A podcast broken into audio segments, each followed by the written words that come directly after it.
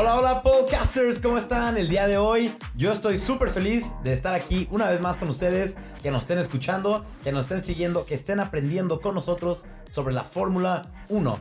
Me encuentro una vez más en el estudio de River Light con mi compañero y amigazo y podcaster Ricky. ¿Cómo te encuentras el día de hoy? Hola amigo podcaster Fons, Eh, qué gusto estar aquí otra vez. Saludos a todos, queridos podcasters, yo soy Ricky.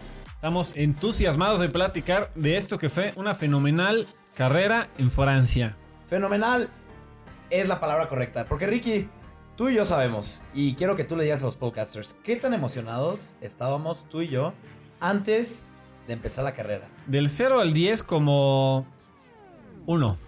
Yo estaba como un 1.5. Total, no esperábamos mucho de la carrera de, de Francia, de Le Castellet, porque en años pasados había sido carreras muy aburridas, sin nada que hablar, casi nada que Sí, hablar. tenía un antecedente malo en el que quien tenía la pole position prácticamente se escapaba y hasta ahí. Y se iba. Y como es una pista que no tiene eh, trampas de arena o pasto, todo es concreto, los corredores pueden salirse de la pista sin preocupación alguna, regresar. Entonces, yo no esperaba mucho esta carrera. ¿Y qué nos dio esta carrera este fin de semana? Muchas emociones, demasiadas emociones. Yo creo que también por esperar no tanto, fue todo aún mayor la sorpresa, porque Y fue sí. un carrerón de principio a fin. Y tenemos mucho de qué hablar. Mucho de qué hablar. Tanto de qué hablar que dentro de la carrera, para los que la vieron, no sé si se dieron cuenta que casi no nos enseñaron nada de los que iban de lugares 7 para abajo. De- como del quinto para atrás, en ningún momento de la carrera estuvimos viendo casi Sí, nada, porque estuvo constante Ajá. movimiento del 1 al 4. Sí, hubo mucho, mucha emoción, mucho, mucho de qué hablar. Y vamos a empezar con la calificación. ¿Qué tenemos que decirles de la calificación a los podcasters? Bueno, en la Q1 chocó Yuki Tsunoda. Lo cual provocó, lo, creo que lo único que provocó fue que Lance Stroll no pudiera poner una vuelta y se salió en Q1. Y también subió a Mick Schumacher a la Q2 por primera vez en su carrera. Q2. en este, que es su primer año, pero hay un Haas en Q2, cosa que sí llamó la atención, pero eh, Mick no pudo hacer nada en la Q2, simplemente llegó al decimoquinto lugar y hasta ahí llegó. Bueno, pero históricamente ya Haas tuvo un coche en la Q2 en este año 2021. Ujú. Cosa que tal vez no vuelva a pasar. Bueno, quién sabe. Todo puede pasar en este deporte y casi siempre pasa. Ya de ahí en más, la pelea en la clasificación estuvo claramente entre Max y los dos Mercedes. La verdad que Checo no, no tuvo un buen desempeño en la calificación, pero estuvo ahí eh, acechando y tuvo una buena cuarta posición. Sí, y lo que sí estuvo emocionante fue la pelea por la pole position entre Max y Lewis, donde sí llegaron a intercambiar la pole position provisional, que al final se la llevó Max Verstappen. Así es, al principio de la Q3 o cuando hizo su vuelta rápida Max, logra la pole position provisional, después eh, la mejora y Hamilton alcanzó a superar la primera pole position, pero no la alcanzó para llegar a esta nueva pole position. Entonces quedó, quedó Max, quedó Hamilton, Bottas y Checo.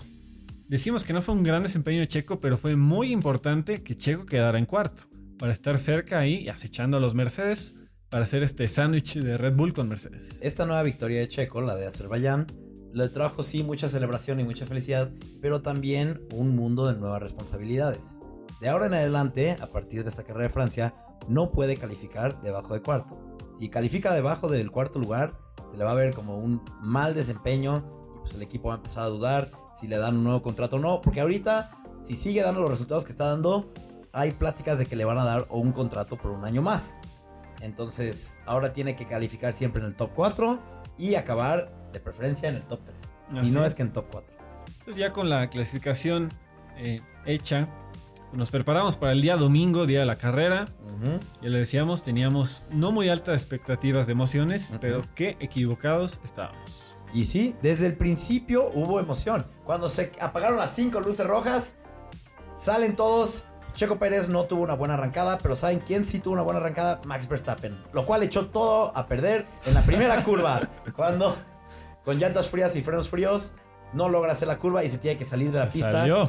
y Lewis Hamilton se lleva, la, se lleva el- la primera posición. Y en ese momento yo creí que todo iba a acabar. Yo Iba también. A irse Lewis Hamilton y iba a desaparecer en la distancia. Esa gran pelea, ese gran esfuerzo que hizo el sábado Max, parecía que había terminado en un fracaso total en tan solo unas curvas. Pero A Checo también en, Sí. al principio lo estaban alcanzando, ya estaba, estaba Sainz, que, Sí. que muy buena clasificación, quedó en quinto buena. lugar. sí, Lo estaba acechando. Entonces, por suerte, logró conservar su lugar Checo. Y, pero se empezó a despegar de los primeros tres lugares, que era Max y los dos. Mercedes. sí. Y, y creo que no pasó mucho desde el arranque hasta la vuelta 21-22, que fueron cuando empezaron los pits. No sé si tú quieres decir algo. Mm, estaban los McLaren. eh, empezaron bravos los dos McLaren, Sí. Rick y Lando. Inclusive empezaron a pelearse entre sí. Sí, Tuvieron un, un en- encontronazo en el que Lando se quejó de que Rick lo había sacado de la pista. sí. Entonces, medio peligroso, pero tenían muy buen ritmo los dos. Recordemos que la regla de oro en la Fórmula 1 es que nunca jamás le pegues a tu compañero del equipo. Y eso es muy importante. Que si, si están corriendo entre compañeros de equipo, que haya respeto. Siempre respeto.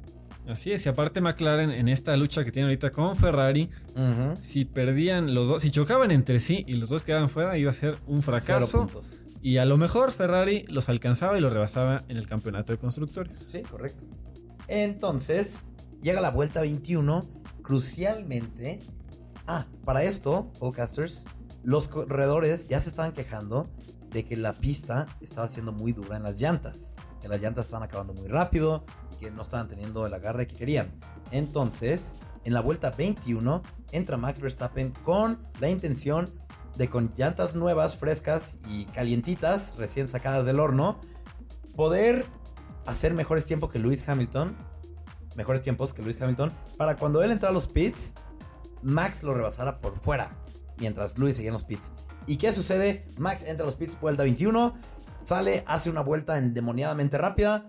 Lewis Hamilton entra a, a los pits en la vuelta 22. Y crucialmente sale detrás de Max Verstappen. Funcionó la estrategia de Red Bull. Perfectamente ejecutada. Cabe destacar que los dos Red Bull y los dos Mercedes arrancaron con neumáticos medios. Y entonces sí hubo quejas eh, tempranas. Y Red Bull tuvo la iniciativa, la ejecutó y le salió de maravilla. Max Sí. sale adelante de Hamilton Sí, por muy poco, pero logra salir adelante. Me acuerdo de un, ahorita que dices que todos estaban quejando, me acuerdo de un uh, mensaje de radio de Fernando Alonso en las primeras curvas, en las primeras vueltas, perdón, donde dice, I, I think everybody is struggling with the tires, y es correcto, todo el mundo está, los que Batallando. empezado con llantas medias, estaban batallando bastante. Y sí, entonces Max Verstappen se lleva la primera posición y Checo Pérez, siendo un maestro del cuidado de las llantas, logra mantener las llantas medias hasta la vuelta 27. Hay unos memes fantásticos en el que le ponen a Checo en su estrategia de Red Bull que dicen, Checo, tú vas para largo. Ok, o sea, siempre va a ser el plan. Checo, tú vas a 10 vueltas. Ah, y Checo dice, yo puedo 20. Inclusive en un Team Radio le dijeron, vamos con el plan A más 3. En- por los Team Radios entendimos que el plan A era una parada de pits y plan B eran dos. O sea, Checo le dijeron, vas a una parada, pero agrégale tres vueltas más, que te rindan. Y Checo a la orden cumplió y también muy bien pensado y ejecutado la parada de pits de Checo Pérez. Sí, entonces, ¿por qué es importante que Checo Pérez haya mantenido también los, los neumáticos? Eso lo comentaremos en unos momentos. Pero entonces, Max Verstappen tiene la primera posición, pero ¿quién lo está alcanzando? Detrás de él están como... como Como perros. Pirañas, pirañas detrás de una vaca ensangrentada. Los dos Mercedes queriendo ese primer lugar, queriendo alcanzar a Max Verstappen y Max Verstappen defendiendo bastante bien con sus llantas nuevas. Logra defender, pero Red Bull recuerda lo que le hizo Mercedes Mercedes a Red Bull en España. Ellos recuerdan, tienen flashbacks de ese momento de cómo metieron a Hamilton a los pits para poder alcanzar a Max en las últimas vueltas y lo lograron. Entonces dice Red Bull, vamos a hacer lo mismo, pero ahora nuestra venganza. Así es. Vamos a meter a Max a los pits. Después de solo 14 vueltas en las llantas duras, vamos a cambiárselas a medias más nuevas, que también son más rápidas. Así es. Entonces ahora sí que la importancia que ya habíamos hablado de lo que es el segundo piloto de Red Bull, que ahora sí está funcionando, les permite jugar con las estrategias considerando dos coches para que le ayude a uno de los dos pilotos. En este caso, su objetivo es ayudar lo más posible a Max Sí, y Checo lo está haciendo de manera perfecta. maravillosamente.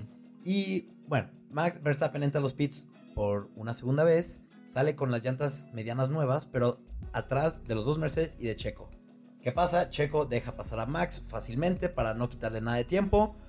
Max Verstappen alcanza a Valtteri Bottas faltando 7 vueltas del final y muy importantemente lo rebasa y alcanza a Lewis Hamilton faltando solo 2 vueltas del final y lo rebasa también. Ahora preguntan los podcasters, ¿por qué no hicieron lo mismo con los Mercedes? ¿Por qué no solo los metieron a una segunda parada de pits?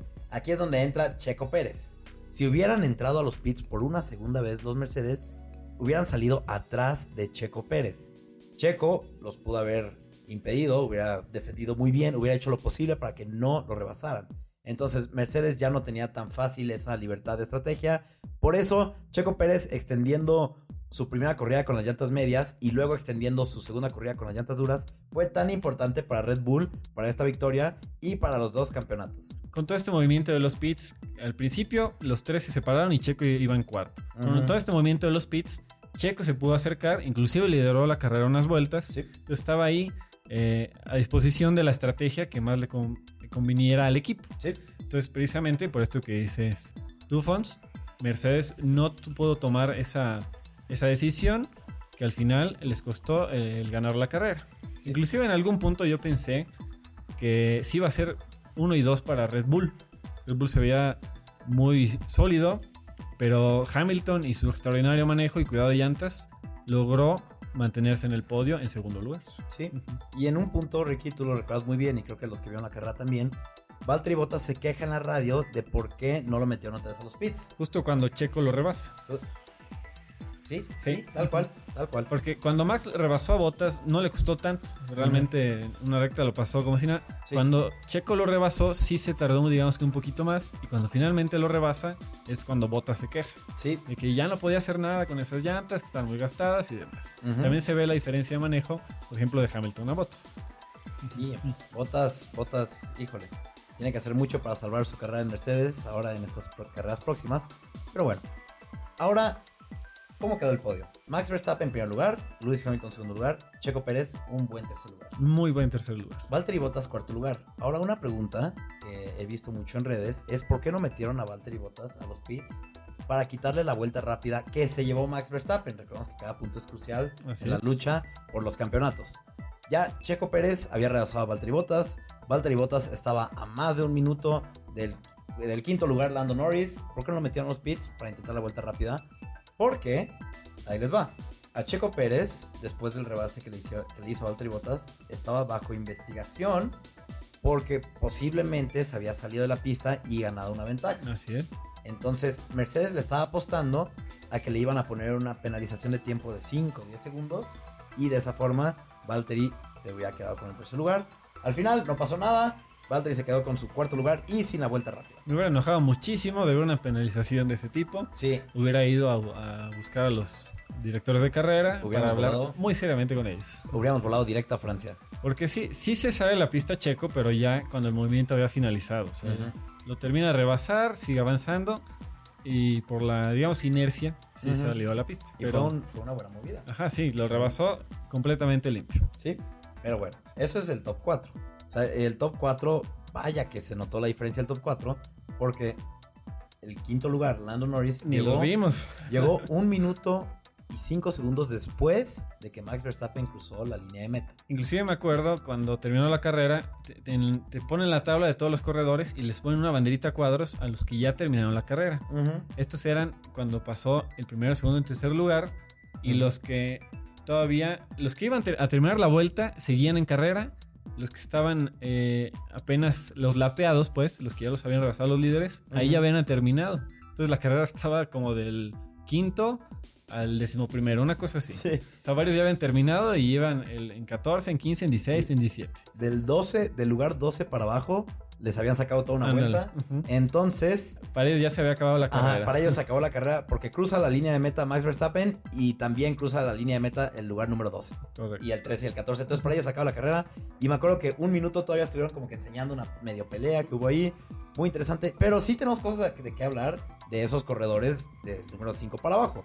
Para empezar, número 5 y 6 los dos McLaren, qué buena carrera. Muy buena carrera el equipo de McLaren. No se vio tan, tan sólido en lo que es calificación, pero en la carrera agarraron un ritmazo. Y el chico maravilla, Lando Norris, en P5, es una extraordinaria temporada la que está teniendo él. Su peor lugar ha sido octavo, Todos los demás ha sido tercero, o sea, podio, cuarto y quinto. De las siete carreras, en seis ha acabado en el top 5. Así es, solo, Wow. solo fue un octavo lugar, pero entonces va eh, justo detrás de Checo. Entonces Botas ahí es donde si Norris le gana, qué cosas. Híjole. Sí. Bueno, yo, yo insisto que es el último año de botas en Mercedes. Si sigue dando resultados así. Pero bueno, el tiempo lo dirá y nosotros no podemos hacer nada en los contratos de la Fórmula 1. Antes de pasarnos más abajo en la tabla, lo que sí me llamó mucho la atención, como que me, me- me trajo flashbacks en toda la carrera, fue que en, en años pasados, cuando Mercedes tomaba una estrategia, o tomaba una decisión de cierta estrategia, la ejecutaba muy bien. Sí. Y cuando, por ejemplo, Red Bull o Ferrari contestaba, Mercedes iba un paso adelante y les contestaban otra vez. Sí, En esta carrera, el que hizo eso fue Red Bull. sí, Mercedes trató de contestar, se tardó en decidir ciertas cosas, sí. pero al final no. Red Bull siempre tenía un paso adelante, entonces fue magnífico eso. Hablando de estrategias, podcasters, lo que sucedió en esta carrera con Red Bull, lo que hicieron con Max Verstappen es algo que se llama undercut. Ya tendremos un capítulo para hablar del undercut y el overcut. Pero sí, muy importante saber que la estrategia de Red Bull este fin de semana claramente fue la superior.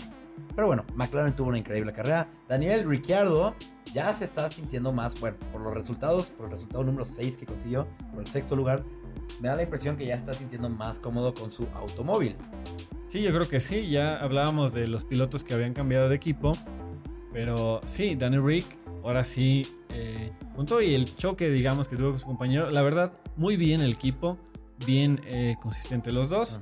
A lo mejor hablaban con ellos, no, no me acuerdo de un Team Radio que les hayan dicho cálmense, pero excelente resultado para los dos. Hablando de los dos, antes de que nos vayamos de hablar de los dos, Lando Norris, dato curioso, ha sido el único corredor de todos los 20 corredores que ha acabado en los puntos en todas las carreras. Es sin duda alguna el mejor del resto, se ve obviamente en los puntos.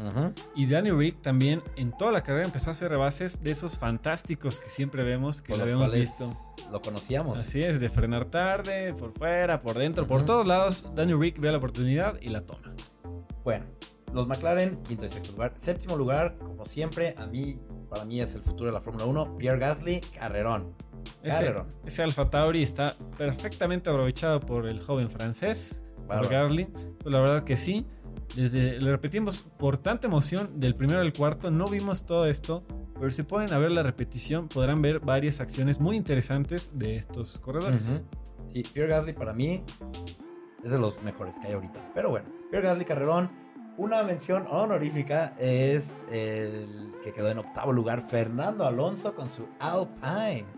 El ¿Qué equipo pasó? francés ¿Qué en pasó? su pista eh, sacó la casta por el equipo. Fernando Alonso también se está sintiendo ya mejorcito en su coche, ya está dando mejores resultados. También en Azerbaiyán le fue bastante bien.